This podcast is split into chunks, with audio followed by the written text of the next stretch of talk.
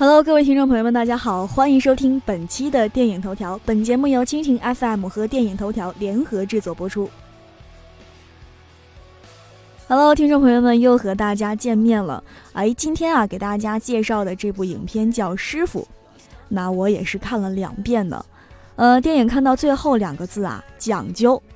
其实电影里每一个角色无不透露出一种讲究的气息。对于各自的身份也是把握的相当清楚，担当着自己角色的最好品质。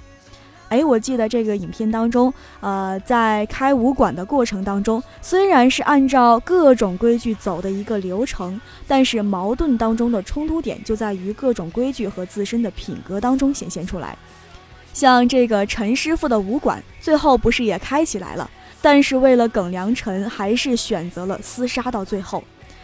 韩夫人一个人扛着自己丈夫的江山，哎，既要过好日子，又有一个五行人的傲气，所以杀了军阀的人。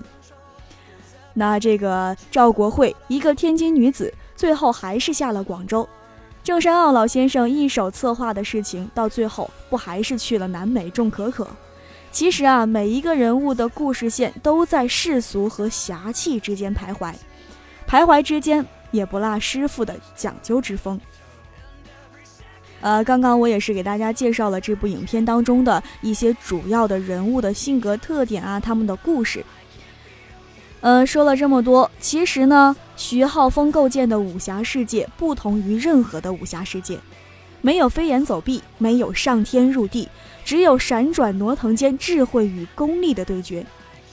当然了，这也是告别了特技呀。特效呀，舞蹈啊，吊威亚的真实武林，一招见胜负，江湖之气，真实也宝贵。好了，以上就是本期节目的全部内容了，我们下期再见。